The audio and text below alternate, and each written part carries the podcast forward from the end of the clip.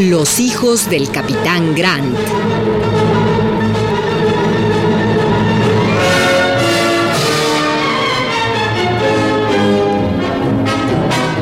De Julio Verne. Adaptación Rolando de Castro.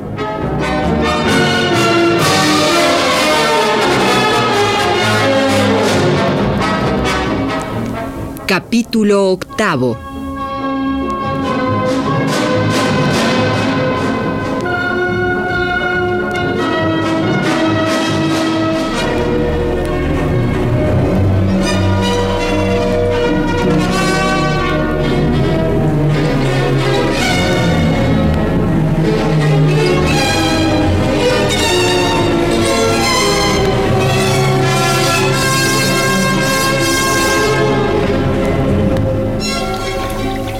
La alegría de haber rescatado a Robert Grant y comprobar que estaba vivo hizo que a todos se nos olvidara el cansancio. ¿Cómo te sientes, hijo? Adolorido, pero ay, creo que estoy completo, señor. Gracias a Dios que estás vivo, muchacho. Ya estaba empezando a preocuparme. Ah, no sea usted modesto, mayor. Eh, todos estábamos seriamente alarmados, incluyendo usted, aunque no haya perdido la calma. De todos modos, no te muevas, Robert. Primero hay que ver si no tienes ningún hueso roto. De todas formas, fue una suerte que ese pajaraco no te haya soltado cuando fue herido. Eh, mm, eh, yo, yo creo que voy a examinarlo. Mm, ah. Ya, ya veo, la bala penetró de tal manera que le engarrotó las patas. Por eso no te soltó. Mm, muy interesante. Si esto fue coincidencia, tenías la suerte de tu lado, mi querido Robert. Pero si fue hecho a propósito, quien disparó fue un verdadero maestro. Por cierto, ¿quién hizo el disparo? Ese hombre.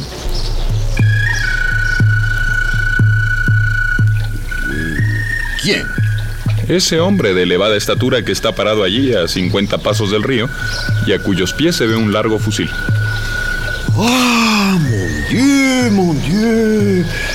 Eh, al fin me encuentro casi cara a cara con un patagón. Parece que no pretende moverse de allí. Quien quiera que sea, debemos acercarnos a él y agradecerle lo que ha hecho. Paganel, McNabbs, vengan conmigo. Ah, y dejen las armas para que vea que no tenemos intenciones hostiles. La figura de este patagón es soberbia. ¡Uh, la, la! Debe tener más de dos metros de estatura. Mientras me acerco a él, advierto que su rostro es bronceado. Va vestido a la manera de los patagones fronterizos. Lleva una espléndida capa adornada con arabescos colorados y hecha de piel de guanaco. Eh, eh, debajo noto que lleva un vestido. Sí, sí, un vestido de piel de zorra ajustado a la cintura. Sus botas. Sí, sus botas son de piel de toro, sujetas a los tobillos por medio de correas cruzadas. Ah, ya estamos frente a él. Señor, eh, no sé quién sea usted, pero créame que quiero agradecerle el que haya salvado al muchacho. No se mueve. Parece que no te entiende, Eduardo. Tal vez solo hable a araucano.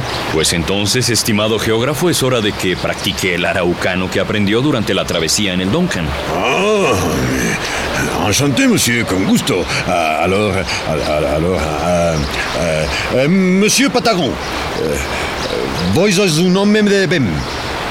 Sigue impávido. No comprende nada. Eh, eh, monsieur Patagon, dizei-me sois en duvida un patavo. Nada. Amigo Paganel, tengo la impresión de que usted aprendió portugués creyendo que estudiaba. Ay, menos, menos, menos mayor. Usted exagera demasiado mis distracciones. Aquí mismo en mi bolsa de cuero tra- tra- traigo el librito en que me ejercito diariamente para soltarme en la pronunciación de la lengua araucana. Examínelo usted mismo. Permítame. Mm. Ya lo decía yo, señor Paganel. Estos son Oslucíadas, la famosa epopeya portuguesa del gran escritor Camões, ni más ni menos. Ah, men- non, mais non portugais. Oh, insensato de mí. Je suis un fou, je suis un loco. ¿Cómo pudo sucederme? En mi cerebro, otra Babel con toda su confusión de lenguas. Ah, ah, Dios, amigos míos, partir para las Indias y llegar a Chile, aprender araucano y hablar portugués. Si no me corrijo, un día, un día yo creo que me voy a tirar por la ventana creyendo que tiro la colilla de mi cigarro. Calma, Oh. Paganel, calma. Hay algo que nuestro amigo no puede dejar de entender. Señor, aquí está mi mano. ¿Qué tal? Se lo dije. A usted sí lo entiendo, señor. Me llamo Talcabe.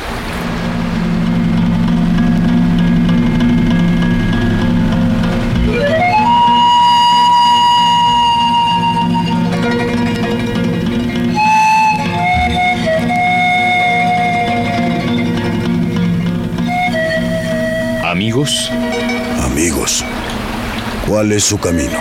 vamos hacia el este. No van al Carmen, No, a Mendoza. tampoco.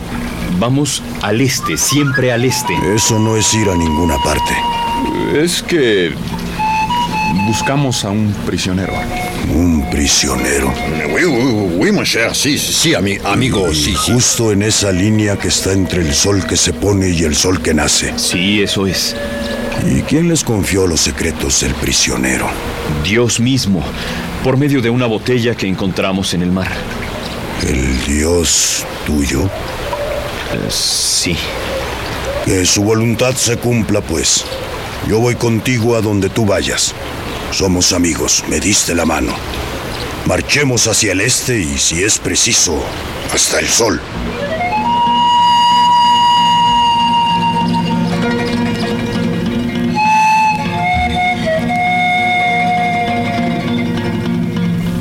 Diario de viaje.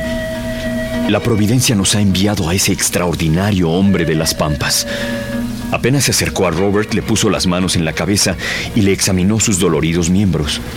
El señor joven no tiene nada roto.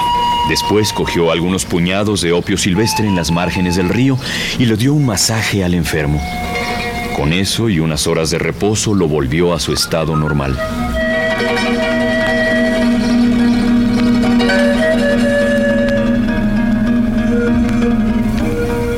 De un geógrafo. El Patagón ya se acostumbró a mi acento. Nos entendemos, oui, oui, oui. Me dijo el significado de su nombre. Talcabe, palabra que en lengua araucana significa el tonante. Debe sin duda este nombre a su destreza en el manejo de las armas de fuego. 25 de octubre. Al amanecer, emprendemos la marcha hacia el este con multiplicado ardor.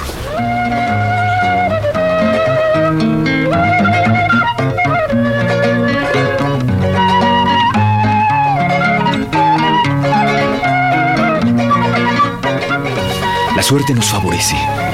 Al mediodía encontramos un campamento de indios nómadas que nos venden alimentos, pero lo más importante, nos venden también siete hermosos caballos argentinos. ¡Ah, ¡Qué felicidad, compañeros! Ah, mis chers amis, aquí terminó el paseo a pie. A este animalito no lo suelto hasta llegar al Duncan. Eh, eh, pero, monsieur Talcabe, eh, ¿piensa usted seguir caminando? Eh, no veo que se le haya dado un caballo. Se compraron siete solamente y con usted somos ocho. No lo necesito, yo tengo el mío. Me vienes siguiendo sin que lo veas. Mais no, pas ¿Y, posible. y por qué no nos lo había dicho? Somos amigos. Si ustedes caminan, yo camino. Si ya tienen caballos, yo llamo al mío.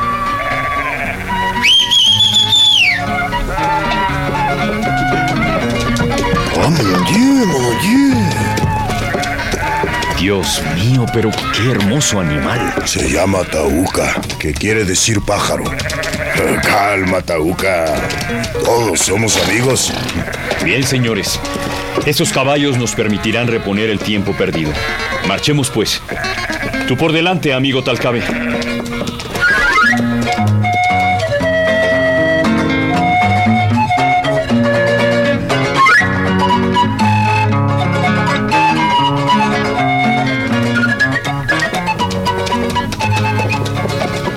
Llevamos cuatro horas de marcha. Como todos los McNabs, Siempre me ha gustado ir al frente de las columnas, costumbre del ejército. Así que cabalgo junto a Talcabe. Sin embargo, no hemos cruzado una palabra en todo este tiempo. Me agrada la reserva de este hombre, su silencio. Él sabe que no es necesario hablar para saber. Conoce lo que debe conocer y actúa en consecuencia. Y tal vez porque yo soy un poco así, me siento cómodo cabalgando a su lado. O tal vez sea simple costumbre del ejército. De pronto Talcabe se detiene. Los demás nos alcanzan.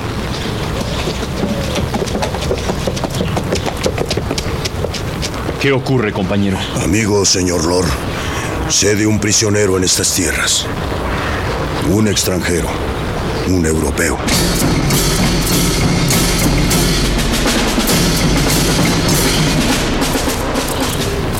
¿Lo has visto? No, pero han hablado de él los indios. Era un valiente. Tenía un corazón de toro. Eh, Huetil, eh, ¿dónde se hallaba últimamente? Bajo el poder del cacique Calfurca. ¿En la línea que hemos seguido hasta ahora? Sí, ¿Y quién es ese cacique? el jefe de los indios polluchos. Un hombre de dos lenguas y de dos corazones. Es decir, falso en las palabras y en las acciones. ¿Y podremos rescatar a nuestro amigo? Tal vez, si todavía está en manos de los indios. Ese hombre puede ser mi padre.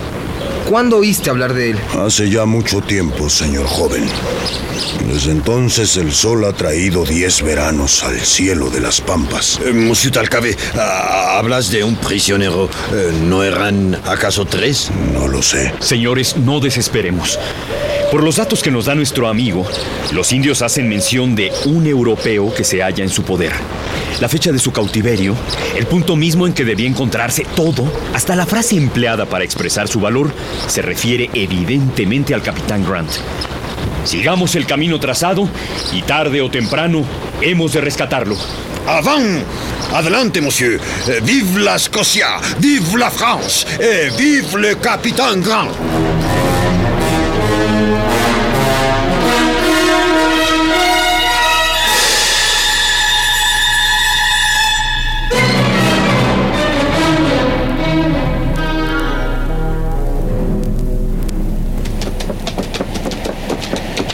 Memoria de un geógrafo. 29 de octubre. Llevamos cuatro días más de cabalgar por las pampas argentinas que se extienden desde el grado 34 al 40 de latitud austral. La palabra pampa se aplica muy justamente a esta región porque es un vocablo de origen araucano que significa llanura de hierbas. No hay en 200 kilómetros a la redonda ni una piedra, ni un guijarro. Pero lo malo es que tampoco hay un solo río. Ah, j'ai soif. Tengo sed. El agua empieza a escasear. Eh, milord, eh, habrá que racionarla. Los caballos empiezan a cansarse. ¿Dónde espera encontrar agua, Talcabe? En el lago Salinas, señor mayor. ¿Y cuándo llegaremos a él? Mañana por la tarde. 30 de octubre. Los caballos están rendidos y muertos de sed. La sequedad es mayor y el calor no menos intolerable. A las 4 de la tarde, Talcabe, que se había adelantado para explorar el terreno, distinguió las orillas del deseado lago. 15 minutos después, la comitiva se apea en las márgenes del Salinas. Pero aquí nos aguarda un desengaño horrible. El lago está completamente seco.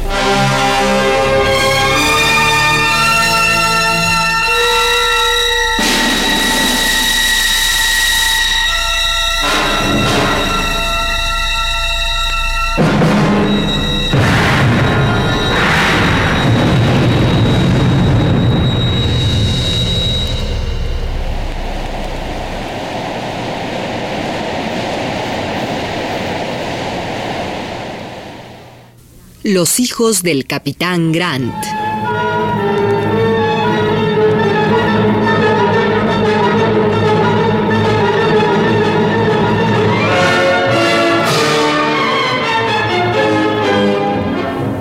De Julio Verne. Adaptación Rolando de Castro.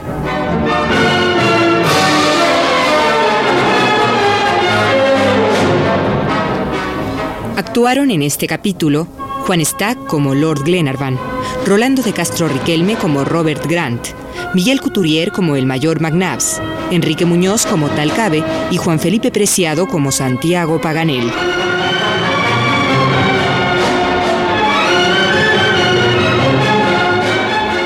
Grabación y montaje, Manuel Estrada.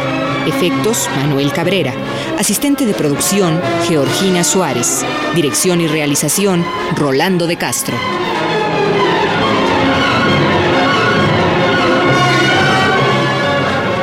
Una producción de Radio UNAM.